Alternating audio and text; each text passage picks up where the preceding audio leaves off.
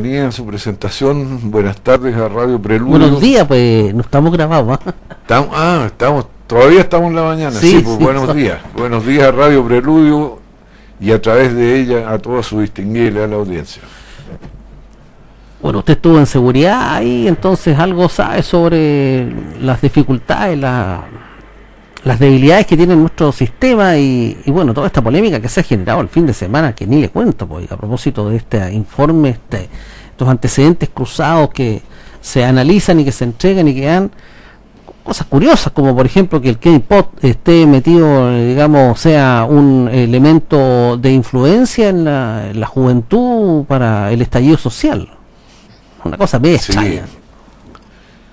bueno, es cierto que yo estuve en temas de seguridad al partir la transición, pero fue por una necesidad política. Yo no soy un especialista en el tema ni nada. Era dirigente del Partido Socialista y como tal se me pidió que integrara un equipo para terminar con eh, los grupos armados y la violencia política, cosa que hicimos en un año aproximadamente. Además de ser eh, eh, muy rápida la solución del problema fue hecha con pleno respeto a los derechos humanos, a las libertades y garantías individuales. De hecho, no hay ningún reclamo en ningún tribunal de ninguna parte del mundo sobre ese periodo. Pero son otros tiempos. Ahora yo creo que este informe de inteligencia que dio a conocer eh, el, ministro del Interior eh, raya en lo ridículo.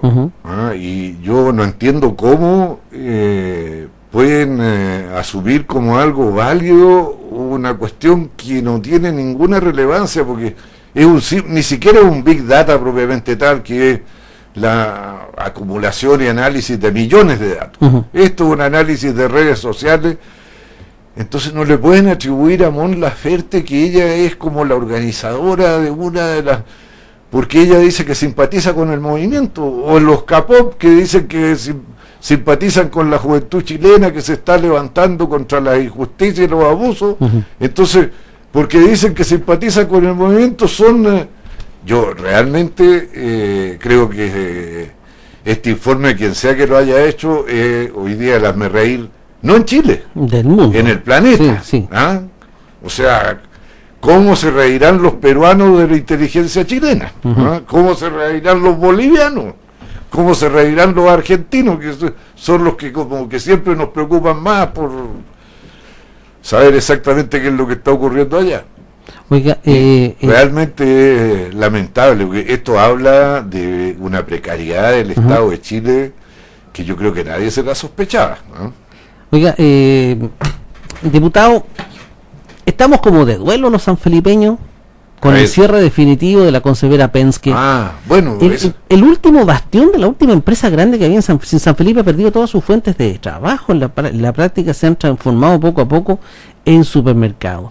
Esto obedece a la estructura, a los tratados de libre comercio, a un problema que es ajeno al modelo. ¿Cómo lo lee usted, diputado?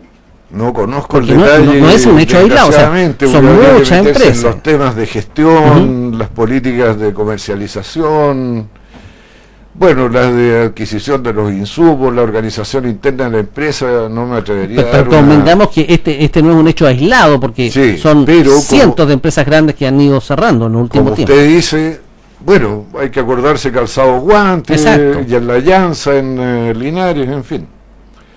No es la única pero yo creo que en este tipo de cosas es que está basado el malestar expresado hoy día en la explosión social, porque aquí aparece como una economía sin control. O sea, cuando usted va a provocar con el cierre de una empresa el daño de eh, eh, eliminar 450 impuestos directos y alrededor de 2.000 si se suman los indirectos, afectando a 70 agricultores que eran eh, proveedores de eh, fruta para la, conservera.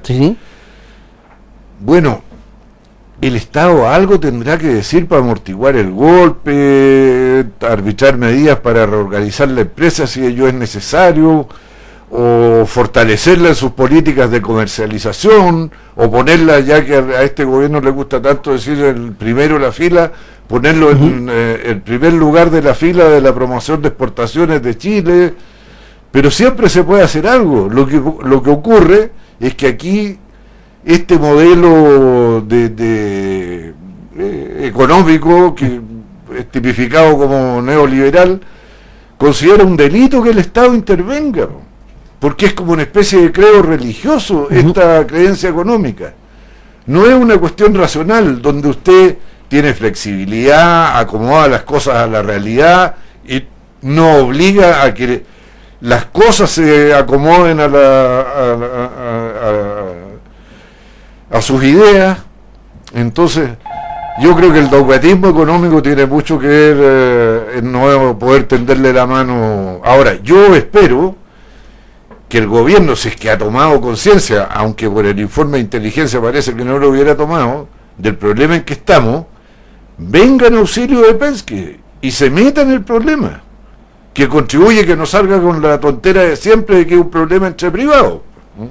Cuando usted va a dejar a dos mil familias sin ingresos, bueno, no, no, es un problema entre privados, ¿ah? dos mil personas sin ingresos son un gran problema social y no un problema entre privados. Porque este capitalismo además tiene la particularidad de que le deja la parte buena de la torta a los que le está yendo bien y la parte mala la tiene que asumir el Estado. ¿ah?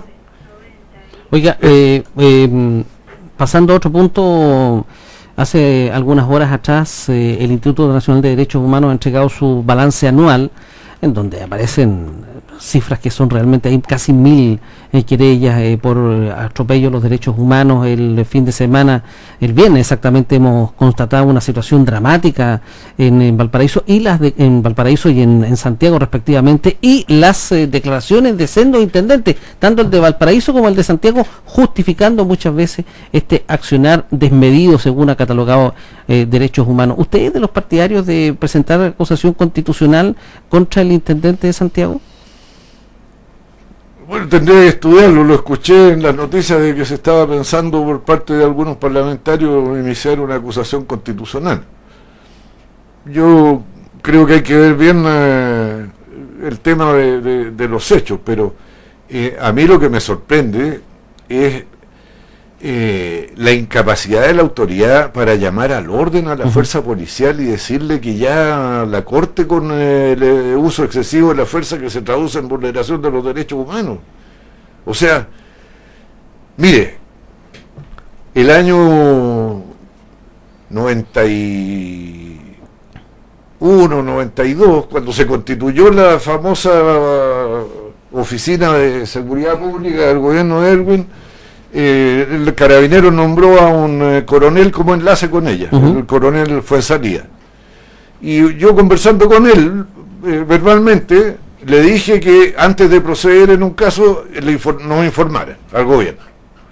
Bueno, él fue, habló con el general Stange, y el general Stange le mandó una carta a Enrique Kraus, que era el ministro de Interior, donde le denunciaba que yo le había dicho al coronel fue en salida que antes de proceder tenían que informarnos y de Stange le preguntaba a Kraus, ¿quién da las órdenes? Y Kraus me dijo, bueno, ¿y quién da las órdenes? Bueno, le dije nosotros, pues. Si el pueblo de Chile eligió a Patricio Elgo, el presidente de la República, no al señor Stange. Bueno, y de ahí en adelante las cuestiones se enderezaron, ya Carabineros no quería colaborar, perfecto, todos los éxitos se los llevó a investigaciones, revisa la historia, ellos desarmaron al Lautaro, al Frente Manuel Rodríguez y todo, y Carabineros nada. Lo único que logró Carabineros fueron dos incidentes graves, con violación también de derechos humanos, solo que no se indagó lo suficiente. No sé si se acuerda del famoso baleo frente a la Pumán, que una micro donde iban arrancando unos lautaristas que habían asaltado un banco, que era parecía película del oeste, y el otro fue cuando dos jóvenes secuestraron a la familia, también venían huyendo de un asalto. Que me tocó entrevistarlo incluso a mí sacaron a los, primero salieron los dos niños de la, hijos de la pareja, luego salió el matrimonio y estando los dos cabros solos entró carabinero y bueno, murieron.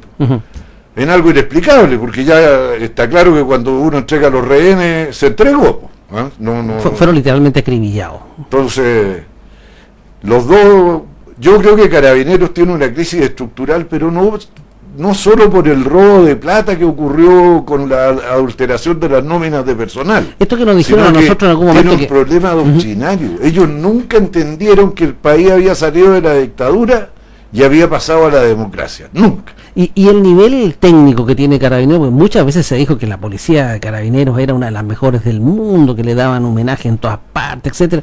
Pero a la luz de los hechos uno se da cuenta de que hay un nivel de, digamos, de precariedad en los procedimientos tremendo.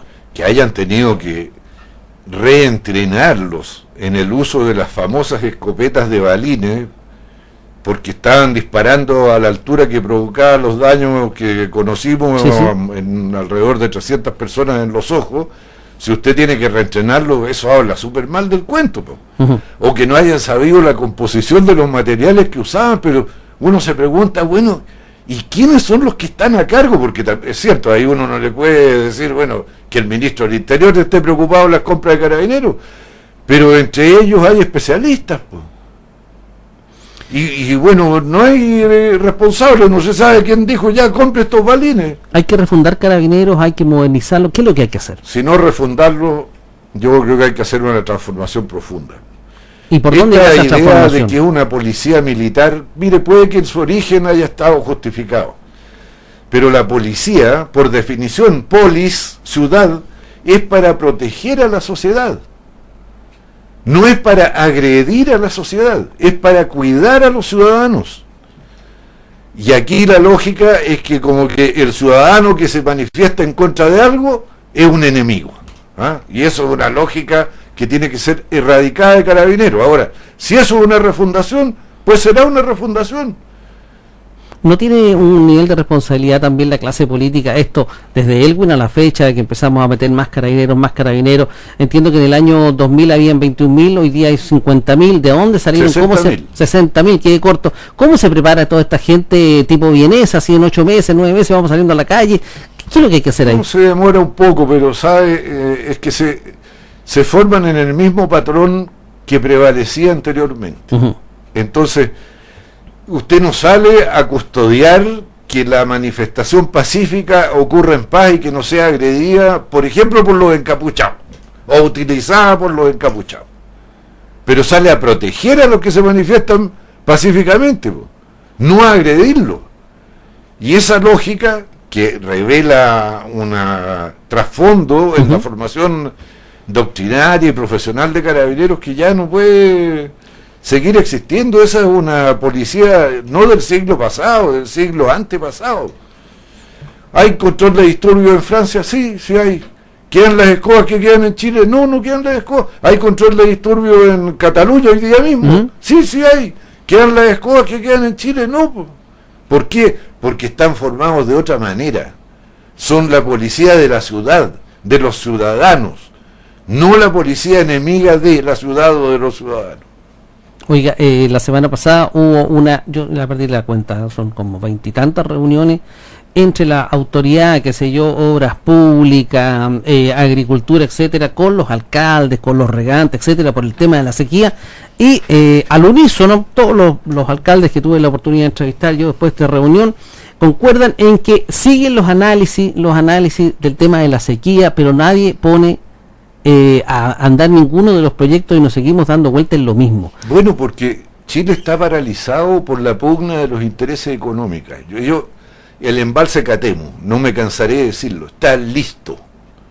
Llegar y licitarlo, que va a hacer correr el agua mañana, no, pero nos va a permitir en seis años más tener un reservorio de agua que le resuelve el regadío de 22.000 hectáreas que le pertenecen a 3.500 familias, estamos hablando de 8 hectáreas en promedio por cada propietario, pequeños y medianos agricultores, y no se toma por qué, por la influencia de los grandes controladores del agua y de la agricultura en el Aconcagua, pues. ¿Por qué? Yo le pregunté cuando discutimos el presupuesto al eh, ministro de Agricultura, bueno, ¿qué pasa con Catemo? Puras vueltas en el aire, eh, eh, bueno, explicaciones que van y vienen, que no, que aquí, que allá, que el impacto ambiental, que es mejor que lo medida no sé quién, que lo medida no sé cuánto, y al final nos quedamos en nada. ¿ah? Yo entiendo que los embalses no son todos. también tenemos que cambiar la legislación y hacer que un recurso cada vez más escaso sea usado de manera cada vez más racional. Porque hoy día, como está regulado por el mercado, porque es propiedad privada la concesión, imagínese, una concesión que se extiende a título gratuito, se convierte en propiedad privada y en riqueza para el que la obtuvo a través de la especulación. ¿Es lógico eso? Cuando a la gente se le están muriendo los animales o cuando gente se está suicidando por la desesperación de que no ve cómo salvar su predio y, su familia con él. La, mm, la situación de la sequía se veía venir hace ya 20, 25 años. 10 años. Eh, era una situación para quedarse, como alguien dijo, pero ¿qué se ha hecho exactamente? ¿Qué hicieron los gobiernos de la concertación, por ejemplo, la nueva mayoría en esta materia? Bueno, yo no disculpo a los gobiernos de la concertación. No es mi labor en esta materia al menos pero la negligencia ha sido mucha. Yo integro una comisión investigadora que está paralizada para ver cuál es la responsabilidad política y administrativa de las entidades públicas en no haber previsto y realizado las acciones necesarias para enfrentar esto que se veía venir. Está paralizada porque fue, no fue censurado el presidente de la misma por no darle garantía al funcionamiento de la comisión. Espero que el próximo 2 de enero podamos reanudar el trabajo de la, de la comisión para establecer responsabilidades, pero hacia el pasado. El problema, creo yo, es de aquí en adelante, qué es lo que vamos a hacer para que en una situación que hoy día es de normalidad, o sea, que lo normal va a ser que vamos a tener sequía, no tengamos los apremios que tiene hoy día la gente, tanto para el consumo humano, como para los fines productivos en el uso del agua, particularmente la agricultura, que es la que más consume. Tengo consultas aquí en el WhatsApp, que es, aprovecho de decirlo, el más 569 83 80 7177. Eh, dice una persona aquí, bueno, eh, ¿y qué esperan? Eh, que arreglen eh, los canales y los temas del agua cuando el presidente está absolutamente desconectado de la realidad.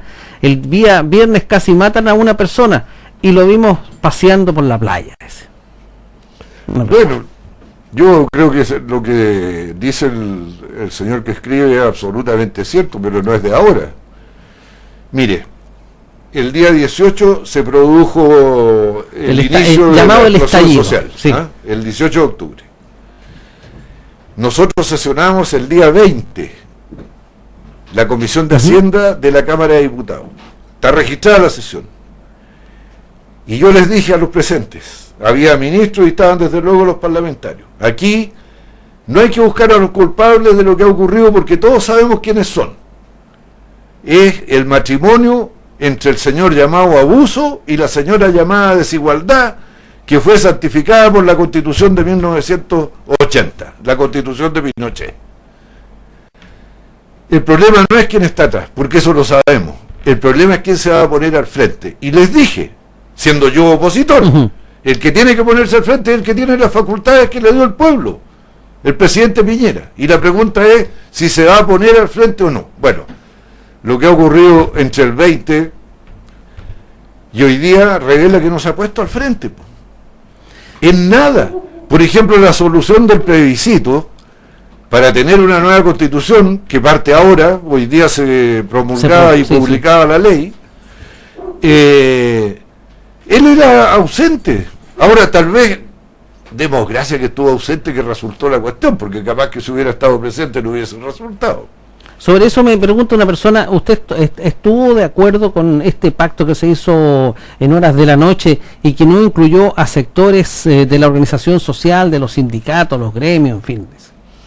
Bueno, siempre es mejor que las cosas sean más representativas, pero se ha demonizado el hecho de que haya salido a las 3 de la mañana. Bueno, cuando hay dificultades para el acuerdo hay que trabajar hasta la hora que sea necesario para producir el acuerdo. Y esto que fue de entre gallo y medianoche, o sea, yo nunca había visto una sesión secreta con tanta transmisión a través de la televisión, de la radio y con información de los periódicos, parece que no, no era tan secreta. Entonces esto de demonizar el hecho de que se le está entregando la palabra al pueblo a través de un plebiscito, después a través de la elección de los constituyentes y después de otro plebiscito para aprobar o rechazar lo que hicieron los constituyentes, yo creo que ya es como buscarle eh, Las cinco patas palabrea, gato, porque, o sea, si, si se le devuelve la palabra al pueblo para seguir si hay o no hay nueva constitución, para hacer la nueva constitución a través de los constituyentes que va a elegir directamente, y luego para aprobar o rechazar lo que estos hayan actuado, no sé qué más palabras se le puede entregar al pueblo, se le entregan todas las capacidades de decisión. Lo único que ha hecho el Parlamento es abrir el cauce y decir, tomen la palabra y aquí está el camino. Punto. El camino lo tiene que recorrer el pueblo. Bueno, usted ciudadanía. está haciendo hoy día visita, ¿para dónde va esta mañana? No, estoy- tengo un programa aquí en San Felipe un buen ratito y luego voy a Los Andes. Perfecto. Pero ya que tocamos lo del plebiscito, yo quiero decirle algo. Yo sigo atentamente la vida económica, social, política y cultural en, en el Aconcagua. Y a raíz de que se tomó la decisión de que los constituyentes van a ser elegidos en base a los distritos electorales de diputados, hay la inquietud en el Aconcagua de que por el hecho de que Quilpue, Villa Alemana, Quillota concentran la mayor parte de la población, van a, A ser elegidos los constituyentes de allá Como pasa y con no los de acá. Bueno, yo a través de radio Preludio y Preludiando, ojalá lo deje grabado para que Está grabado. repita Lo 500 están viendo veces. por el streaming también. Le voy a dar la receta para que esto no ocurra. Van a poder llevar, por ejemplo, una lista de independientes, todos aconcagüinos. Dos de los Andes, dos de San Felipe, uno de Rinconada, el otro de San Esteban, el otro de Yayay, el otro de Putaendo, hasta nueve candidatos que van a poder sumar los Ujú. votos entre sí. Si esos nueve candidatos todos de acá, porque son independientes, y ustedes los elegirán con, apoyándolos con su firma. Obtienen 2% cada uno, van a llegar a 18%. Y Por con tanto- 18% van a elegir dos constituyentes. ¿Por qué? Porque va a haber listas de derecha divididas y porque las listas de la llamada centro izquierda también van a ir divididas y eso le va a dar la facilidad a ustedes para con solo 18% y solo con 2% de cada uno de los candidatos lleguen a obtener dos constituyentes. Ahora, para lograr esto hay que tener sabiduría y grandeza, pues. Ah, porque hay que elegir los candidatos que elijan la votación que se necesita. Ah, aquí no se trata de satisfacer egos personales, se trata de satisfacer una necesidad de la comunidad de la Concagua, o sea, de las provincias San Felipe, Los Andes, Petorca. Petorca. Bueno, vamos a ver qué pasa con la ley finalmente, y si pasa por el Senado todo esto y se resuelve Va a finalmente. pasar. Va, a pasar. firmo. Perfecto. doy firmado. Que Va esté, mu- pasar. que esté muy bien, que tenga una buena noche buena, valga la redundancia, una Gracias. linda Navidad, un Igualmente buen año para 2020. usted, igualmente para usted Para toda y su para familia, toda su audiencia. Eso esperamos. Muchas gracias. Ahí estamos con el diputado don Marcelo Schilling.